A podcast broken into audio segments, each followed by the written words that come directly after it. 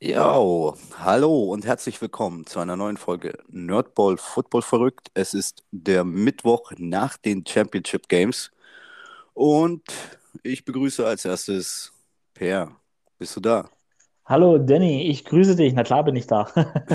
Wie, wie geht's dir? Wie geht's dir? Oh ja, noch ein bisschen, ein bisschen, ein bisschen, auch noch zerstört von der Woche, vom Wochenende Arbeit. Ja, äh, hält sich im Rahmen. Und bei dir? Ja, ja, bei mir passt es eigentlich soweit. Ich war gestern mega müde. Ich hatte gestern den, groß, den, den großen Knacks gehabt, glaube ich. Heute, heute geht's wieder. Heute wäre ich bereit für erneute Night Games. Okay, okay. Naja, es gibt ja leider nur noch eins und auf das müssen wir Stand jetzt, Mittwoch, äh, anderthalb Wochen warten. Und das, dann war es das erstmal. Dann können wir wieder ausschlafen eine ganze Weile lang. Ja, ja, ja, leider, leider. Okay, also bevor wir in ähm, dieses geile äh, Championship Weekend gehen oder das quasi ähm, Revue passieren lassen, äh, wollen wir doch mal beide mal schnell ein bisschen die News durchgehen. Und ich denke, die allergrößte News, die sich jetzt definitiv gestern nun bestätigt hat, nachdem wir Samstag, glaube ich, alle so ein bisschen auf eine Info von Adam Schefter reingefallen sind, ähm, ist jetzt Klarheit ins Licht gekommen, der GOAT. Tom Brady verlässt die Bühne. Er hat es gestern selbst getan. Er hat selbst sein Retirement verkündet und ja, wie ich schon sagte, der GOAT, the greatest of all time, geht in Footballrente. Per, was sagst du dazu?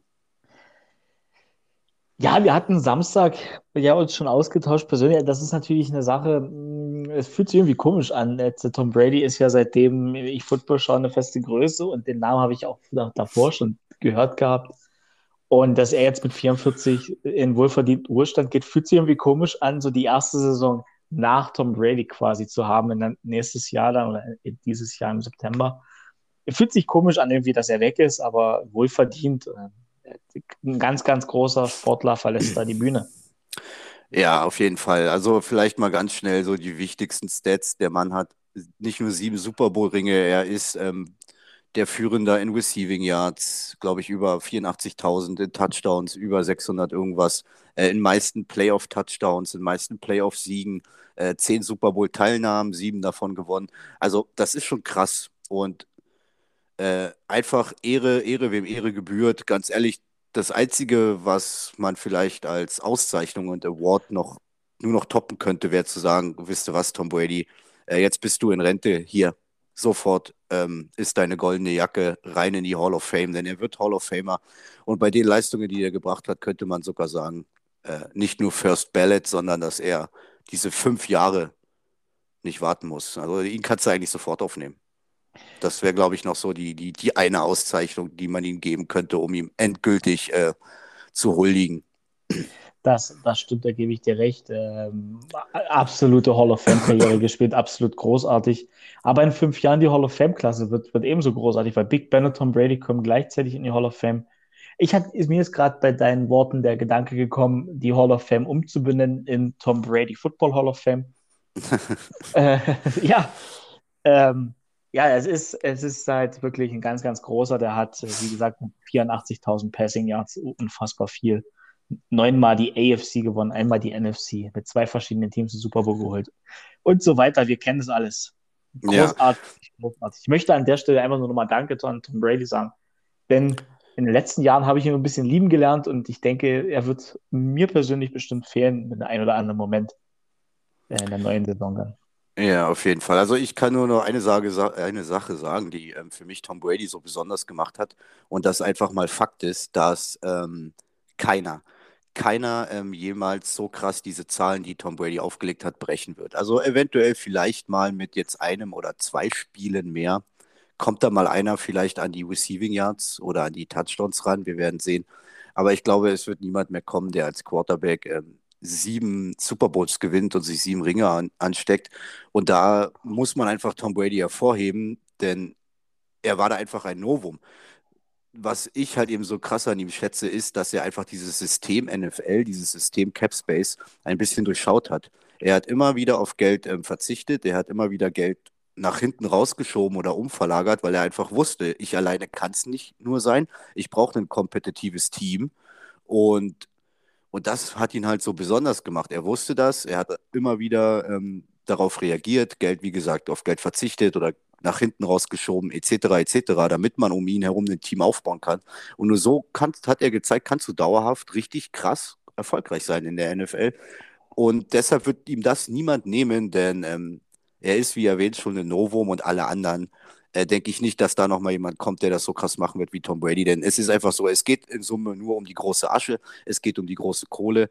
Äh, es ist einfach Fakt, dass jeder, der der Beste auf seiner Position ist, das ausgezeichnet haben will, indem er einfach der Bestbezahlteste auf seiner Position ist. Äh, das ist nichts Verkehrtes, alles gut. Ich will das jetzt nicht ähm, äh, ähm, negativ beurteilen. Die Leute ähm, reißen sich da einen Arsch auf und äh, können mit, ja, mit Sport super reich werden. Aber ja, Tom Brady wollte nicht nur super reich werden, er wollte auch der Erfolgreichste sein. Das hat er geschafft und das wird nach ihm niemand mehr schaffen. Also ich sehe da keinen, der da so krass an die Sache rangeht oder rangegangen ist, wie es TB12 gemacht hat. Äh, ich bin mir auch absolut sicher, dass es äh, niemanden so schnell oder generell nicht mehr geben wird, der an, an die Zahlen rankommt. Und wenn es nochmal jemand schafft, dann halt mit deutlich mehr Spielen. Ob es ein oder zwei mehr Spiele schon reichen über eine Karriere, glaube ich noch nicht mal. Denn 22 Jahre ist eine lange Zeit. Äh, das sieht man ja auch in, in, in den 84.000 Yards, wie gesagt. Also da bin, ja. ich, bin ich auf die Zukunft sehr gespannt, glaube aber, das wird äh, wohl für ganz, ganz lange Zeit äh, zementiert sein, diese 84.000 Pass Yards. Auf jeden Fall. In dem Sinne, Tom Brady, danke für alles und ähm, ja, herzlichen Glückwunsch zur wohlverdienten Rente. Ja, dem schließe ich mir an und äh, danke für das geilste Comeback im Football vielleicht. So, er hätte es ja fast nochmal getan. ja, okay. ja, fast nochmal gemacht. Gut, dann ähm, rushen wir mal weiter. Äh, es hat sich jetzt in der Zeit übers Wochenende haben sich noch zwei, zwei ähm, Headcoach-Posten gefestigt. Einmal die New York Giants verpflichten Brian Dable, den Offense-Koordinator der Bills, und die Las Vegas Raiders haben Josh McDaniels, den Offense-Koordinator der New England Patriots, verpflichtet. Ähm, per, gute Fits für die Teams.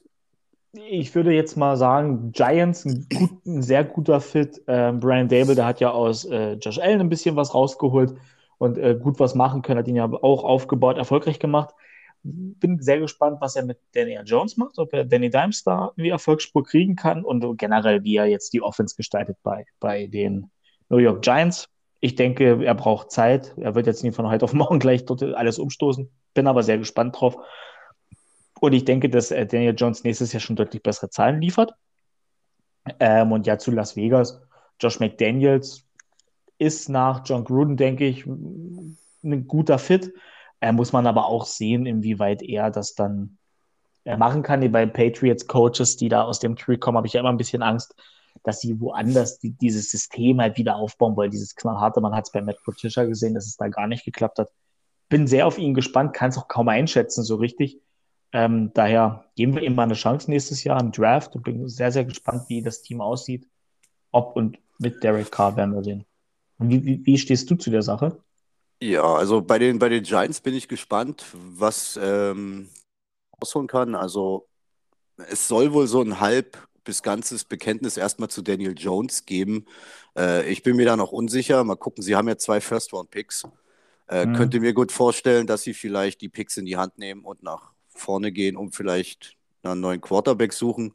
Stand jetzt bin ich auch der Meinung, äh, guckt nach einer vernünftigen O-Line und dann könnt ihr aus Danny Dimes was rausholen. Äh, Weapons, die Weapons sind ja da und dass äh, Daniel Jones was drauf hat, das hat man ja hin und wieder gesehen. Ich denke, da ist Brian Dable der Richtige, kommt dann halt auch darauf an, wie das dann mit dem neuen, äh, na, wie heißt das gleich, General Manager in Abstimmung läuft. Auch bei den Raiders äh, bin ich mehr im Gegenteil gespannt, weil äh, Josh McDaniels als ja dann doch schon erfahrener Assistance Coach in einer jahrelangen Dynastie bei den Patriots. Ich denke schon, dass der da gerade offensiv um Derek Carr nochmal schön was aufbauen kann. Ähm, also für Derek Carr freut es mich. Ich denke, für ihn als Quarterback ist das nochmal ein super Fit. Hinzu haben sie ja Dave Ziegler als neuen, ähm, als neuen äh, General Manager äh, dazugeholt. Ich könnte vorstellen, dass die Giants, ach die Giants, dass die Raiders mal ähm, im Draft nicht als das große Fragezeichen rausgehen und 1000 Reaches und 1000 Reaches in den ersten Runden machen. Da bin ich gespannt drauf und ja, we will see. We will see. so, und dann kommt jetzt noch eine negative News, die jetzt seit gestern durch die NFL geistert. Und zwar hat Brian Flores, ehemaliger Head Coach der Miami Dolphins, der dieses Jahr dann, ja, oder am Ende der Saison, der diesjährigen Saison gefeuert wurde, die NFL angeklagt ähm, auf ähm, strukturierten Rassismus und dabei kommen Teams wie die Broncos, wie die Giants und die Dolphins auch nicht super weg. Ähm, das waren gestern erstmal ganz viele Schlagzeilen, Push-Up-Nachrichten und News, die mir da um die Ohren geflogen sind. Mittlerweile habe ich den einen oder anderen Text dazu gelesen. Also es fängt wohl alles an mit einer ähm, kuriosen SMS von Bill Billycheck. Da geht es wohl darum, dass er ähm, jemanden dazu gratuliert, dass er Head Coach in New York geworden ist. Und er gratuliert und schreibt an Brian Flores. Und in dem Gespräch kommt raus, dass Billy B zwar ähm, Brian Dable schreiben wollte. Und, und, und, und Flores schreibt noch in der, in der SMS wohl, ja, hä, wieso? Ich habe erst nächste Woche mein Interview. Und dann kam raus, dass halt Brian Dable verpflichtet wurde. Ähm, in Summe mit dieser SMS hat alles angefangen. In Summe geht es darum, um es jetzt mal, ich versuche es mal kurz zu fassen, ähm, dass Brian Flores halt eben der NFL und den Teams vorwirft, dass die Teams nur Scheininterviews oder Scheineinladungen für ähm, Spieler, ähm, mhm. für äh, Spieler, für schwarze Coaches oder Coaches mit, mit ethnischem Hintergrund rausschicken und diese gar nicht wahrnehmen. Quasi haben die Giants ihn zu einem Interview eingeladen, aber das nach hinten verschoben und im Vorfeld schon sich mit Brian Dable einig geworden und Brian Dable eingestellt. Es gibt ja diese Rooney Rule, dass jedes Team verpflichtet ist, auf der Head Coach oder Assistant Coach Suche äh, so und so viel Prozent auch ähm, Minderheiten zu befragen. Ähm, hinzu kommt, dass sein, sein Gespräch bei den Broncos wohl richtig beschissen gewesen sein soll. John Elway soll wohl ähm, komplett äh, verkatert aufgetaucht sein, war nicht gut drauf, war eher desinteressiert.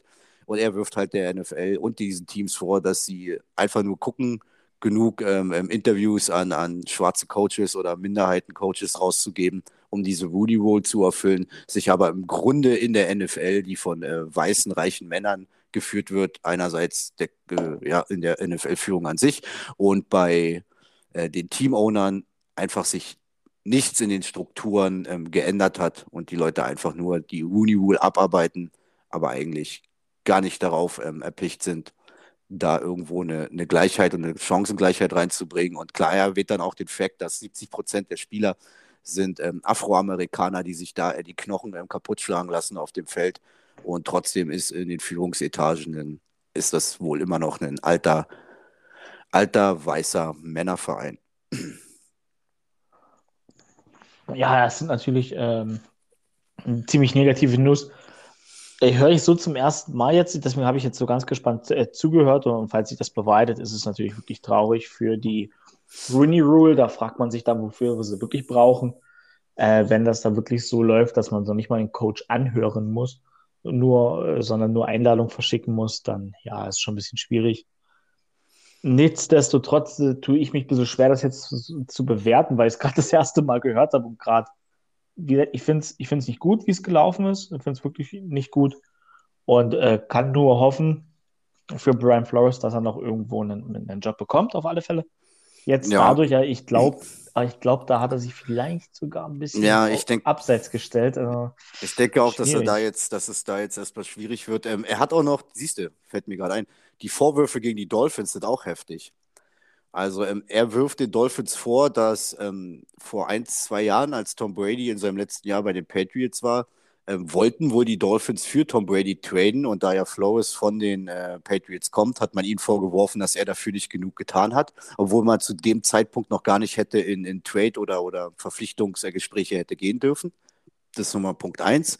Hinzu kommt, dass man behauptet, Brian Flores ihn dieses Jahr in den letzten Spielen dazu gezwungen haben soll, von der Führungsetage her, mit Absicht zu verlieren, weil man gesagt hat, die Saison geht eh nicht in die Postseason und so wollen wir wenigstens einen besseren Draft-Pick. Also er wirft den Dolphins vor, dass sie ihn dazu angehalten haben, in den, im Saisonendsport absichtlich zu tanken, was er ja dann nicht gemacht hat. Die Dolphins haben ja dann echt einen super Winning-Streak hingelegt. Ja.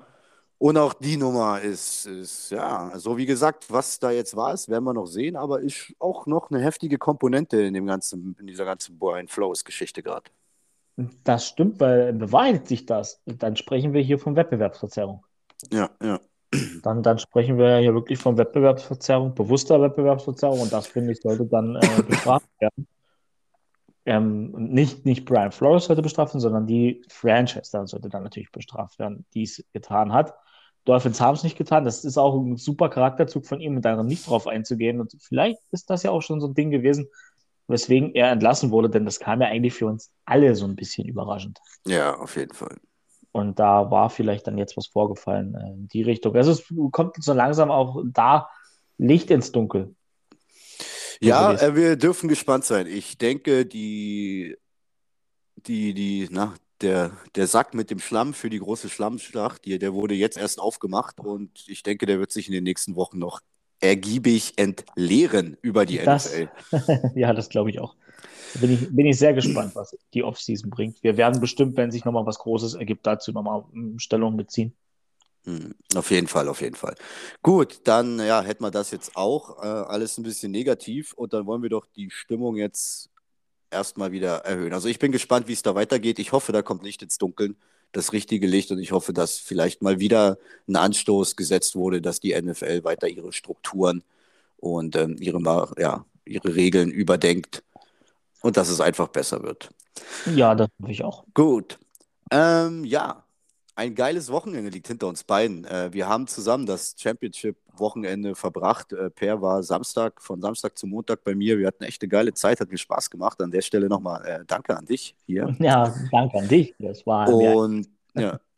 Und ja, und natürlich am Sonntag das große Highlight. Zwei Championship Games und wow, was waren das für geile Spiele? Was gab es für eine geile, geile Überraschung? Also ich war echt happy, dass wir dir gemeinsam gucken zu können. Also selbst alleine hätte ich Spaß gehabt, aber zu zweit, wenn du dann jemanden hast, macht es einfach noch mehr Fun. Und wir fangen einfach an mit dem ersten Spiel und der großen Sensation. Per, die Cincinnati Bengals gewinnen 27 zu 24 bei den Kansas City Chiefs.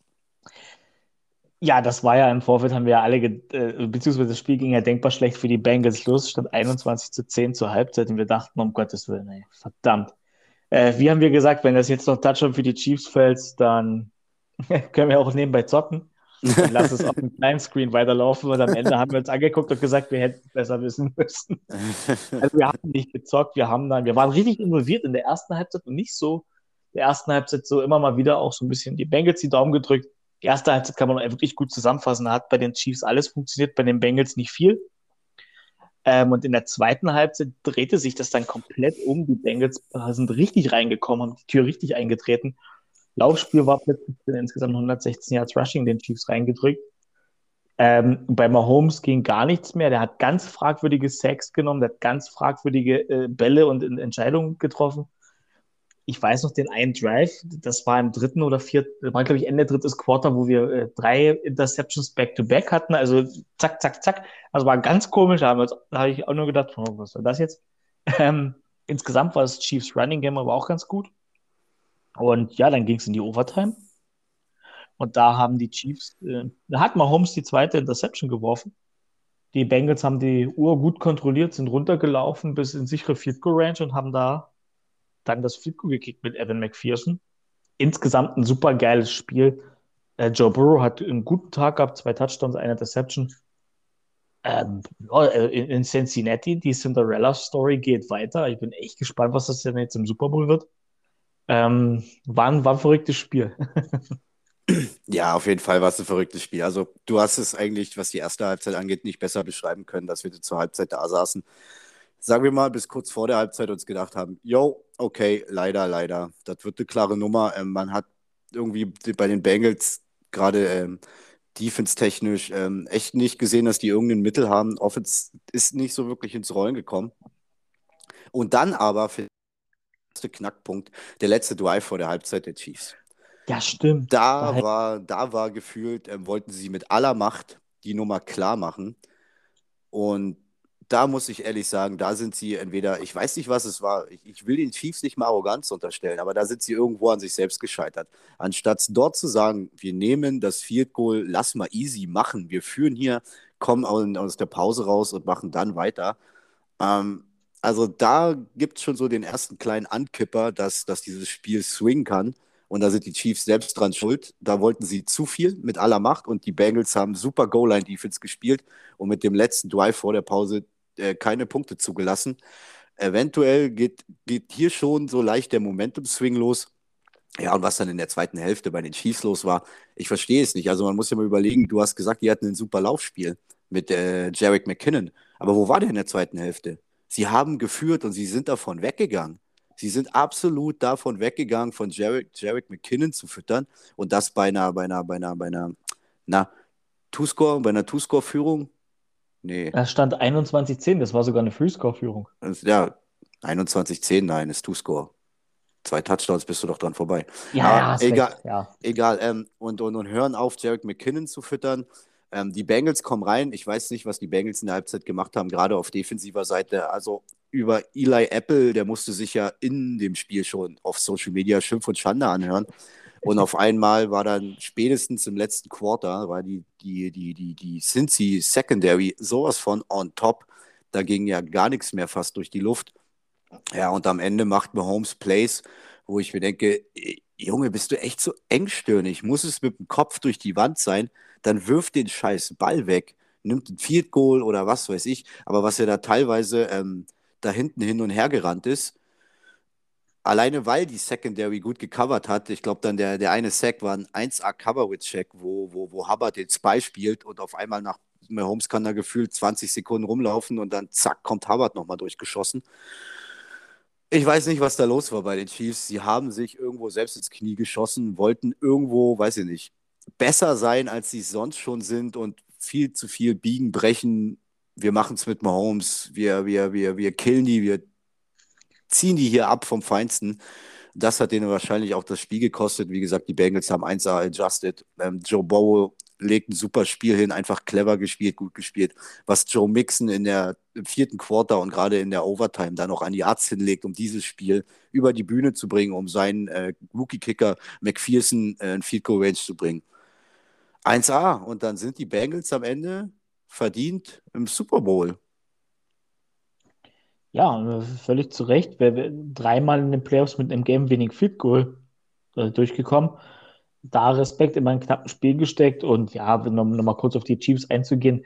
Ich habe bei Mahomes so in, irgendwie in letzter Zeit immer wieder das Gefühl gehabt, es muss mit Macht dann auch noch so dieses Highlight-Play sein, so dieses Play, was dann die ganze Offseason gezeigt wird, halt so mit Macht dieses Big Play forcieren, wie du es gesagt hast, mit dem Kopf durch die Wand beobachte ich schon eine ganze Weile und ich hoffe, dass er jetzt mal daraus gelernt hat, denn wenn er das vielleicht normal zu Ende spielt, gehen die Bengals hier nicht als Sieger vom Feld. Nee, auf keinen Fall. Alleine sind da ja schon die drei Punkte, die man vor der Pause liegen lässt, wo man sagen könnte, okay, komm, dann ist es halt nur ein Vierkohl, aber wir können einfach mit drei Punkten mehr in die Halbzeit gehen und die Nummer entspannter runterspielen. Ja, definitiv. Und äh, das, ja. war, das war ganz komisch. Da waren sie viel zu aggressiv, generell im gesamten Spiel viel zu aggressiv gecoacht und gecallt. Hat mir gar nicht gefallen eben weil du es auch sagtest, von vorne spielen und dann noch ohne McKinn in der zweiten Halbzeit, das war auch ein bisschen komisch. Ja. Ähm, hat aber Cincinnati das Comeback ermöglicht. Ja, und wir haben, ja, die Cinderella-Story aus, aus Cincinnati geht weiter. Sie haben seit was, glaube ich, 89 kein Playoff-Spiel mehr gewonnen.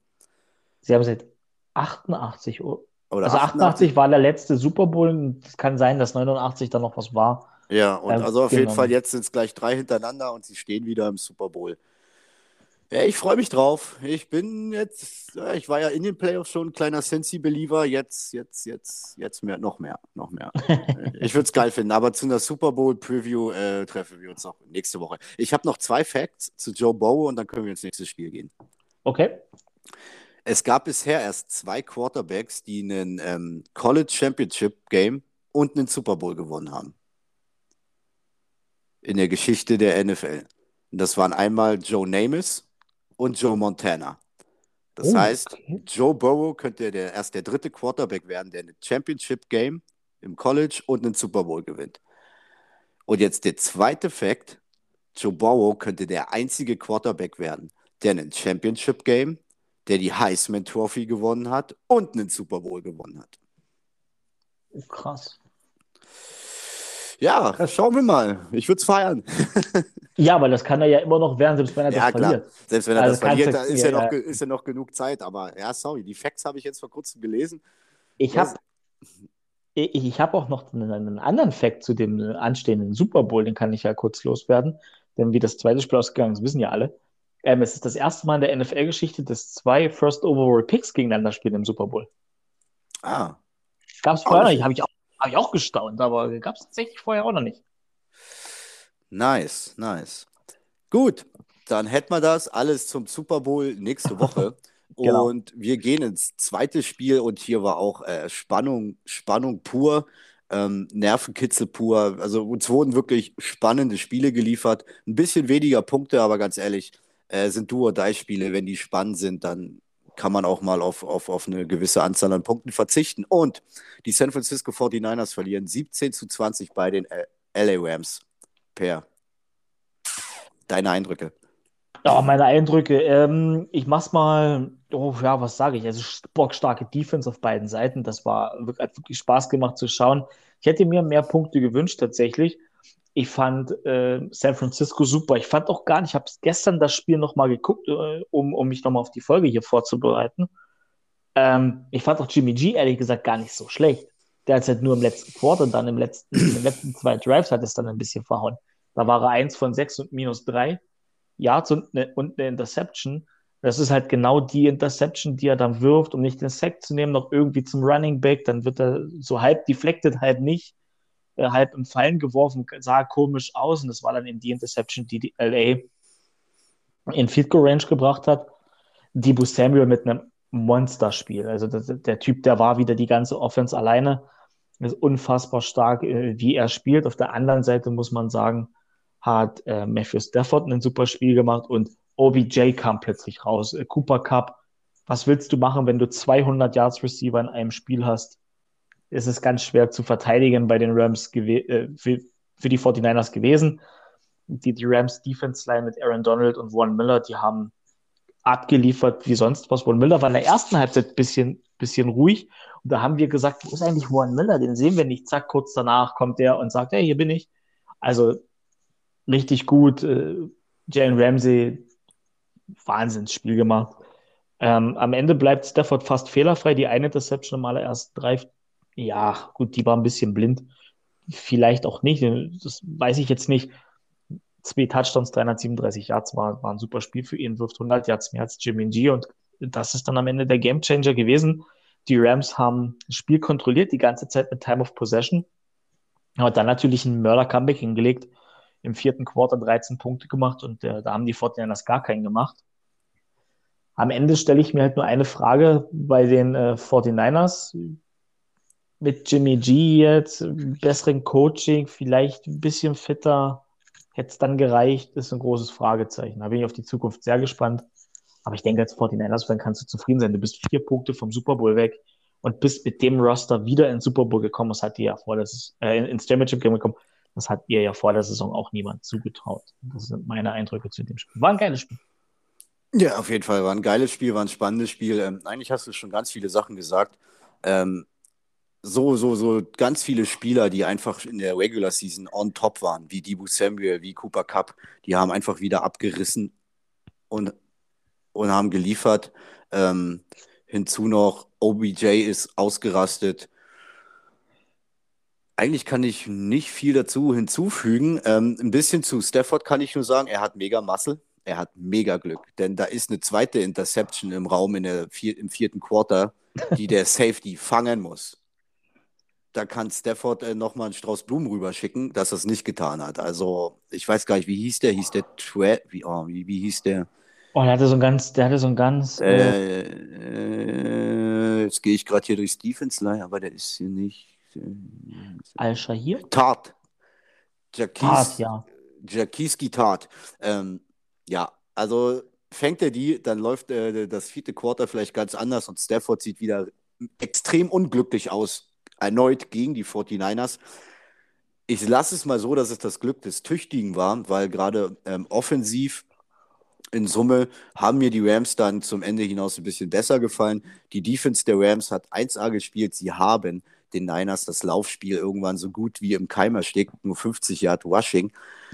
Und zu Jimmy G kann ich dann auch nur sagen, er ist ein super Quarterback. Er hat seine Arbeit super gemacht, aber er ist kein Elite-Quarterback. Und das siehst du einfach daran, wenn du den Niners das Rushing wegnimmst, ist Jimmy G nicht der X-Faktor, der dir ein Spiel gewinnen kann. Nichtsdestotrotz hat er ähm, ein, super, ein super Spiel abgeliefert. Äh, du meintest noch, wir haben äh, über Von Miller geredet und auf einmal war er da, weil wir ihn nicht gesehen haben. Wir haben auch viel über George Kittle geredet und auf einmal ist er da und fängt einen Touchdown und wir so, ja. Auch da kann man mal überlegen, klar, gegen so eine D-Line brauchst du jemanden wie Kittel als zusätzlichen Blocker an deiner eigenen O-Line, aber auch hier können wir überlegen, zwei Receptions, 27 Yards, ein Touchdown ähm, ob man nicht mal gerade in so einem Spiel überlegen sollte, ein bisschen mehr Risiko zu gehen und George Kittle zu füttern. Denn dass er es drauf hat, hat er ja gezeigt. Nichtsdestotrotz, geiles Spiel und in meinen Augen auch dann in Summe die Rams verdient im Heim-Super Bowl. 54 Jahre gab es kein Super Bowl zu Hause, jetzt haben wir zwei hintereinander. Jetzt haben wir zwei hintereinander und die Rams noch mit einem Championship-Game und einem Super Bowl zu Hause, auch nicht schlecht, ne? Auch das erste Mal in der NFL-Geschichte. Ja, ja, wie, ja, das halt, wie das halt so ist, wenn so eine Serie mal gerissen ist, ist das aus den Köpfen raus und schon geht das. Ja, ähm, ja. Ist ja meistens, ist ja meistens mit solchen Sachen so. Wahrscheinlich, wahrscheinlich. Ja. Gut. Und ich, muss es, und ich muss dir ganz ehrlich sagen, die Bugs letztes Jahr waren krasser, denn die haben es äh, jedes Mal auswärts geschafft. Naja, die sind, die sind on, the, on the road in den Super Bowl, ja. Die sind on the road in den Super Bowl und komplett unterm Radar geflogen. Also das hätte ich ja damals nicht gedacht. Ja. Gut. Äh, genau, dann weitere Ausblicke auf den Super Bowl heben wir uns für nächste Woche auf. Äh, wie wir das mhm. genau machen, müssen wir mal schauen. Wir werden uns da irgendwie ein bisschen zusammensplitten müssen, denn bei mir ist Spätschichtwoche. Äh, ihr könnt schon mal davon ausgehen, dass ich äh, Jan mit dem Boot haben werde. Und ich werde auch mal aus, davon ausgehen, dass es auch keine jetzt übertrieben lange Folge wird. Denn wir werden ähm, ja exklusiv auf den Super Bowl gucken und mal schauen, die eine oder andere News noch abarbeiten. Auch heute sind wir relativ kurz, was nicht schlimm ist in meinen Augen. Und ich denke, wir haben alles drin gehabt. Wie gesagt, ja, perfekt. Super Bowl kommt noch. Am Ende bleibt noch die Erwähnung. Heute wurde es wohl offiziell verkündet, Washington hat einen neuen Namen. Und sie werden jetzt als Washington Commanders an den Start gehen. Äh, Trikots hat man schon ein bisschen was gezeigt, neues Logo. Äh, was heißt neues Logo? Es ist wieder nur ein W, wie die letzten zwei Jahre. Das W sieht ein bisschen anders vom Design aus, aber das war's. Ähm, ja, äh, Glückwunsch an den Künstler, der sich das ausgedacht hat. Und ja, in dem Sinne, schauen wir mal. Washington hat einen neuen Teamnamen.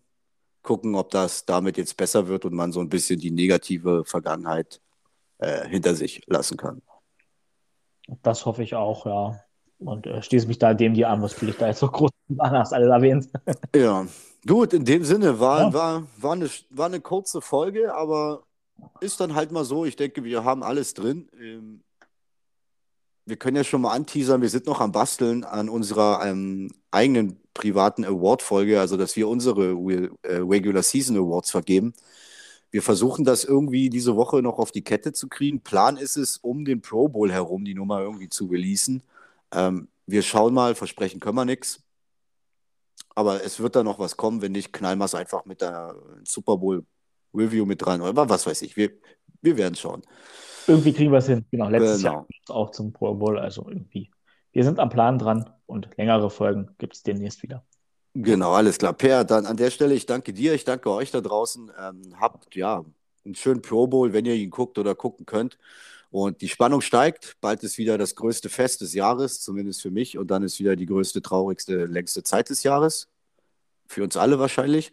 Und in dem Sinne, ich bin raus, bleibt gesund, gehabt euch wohl.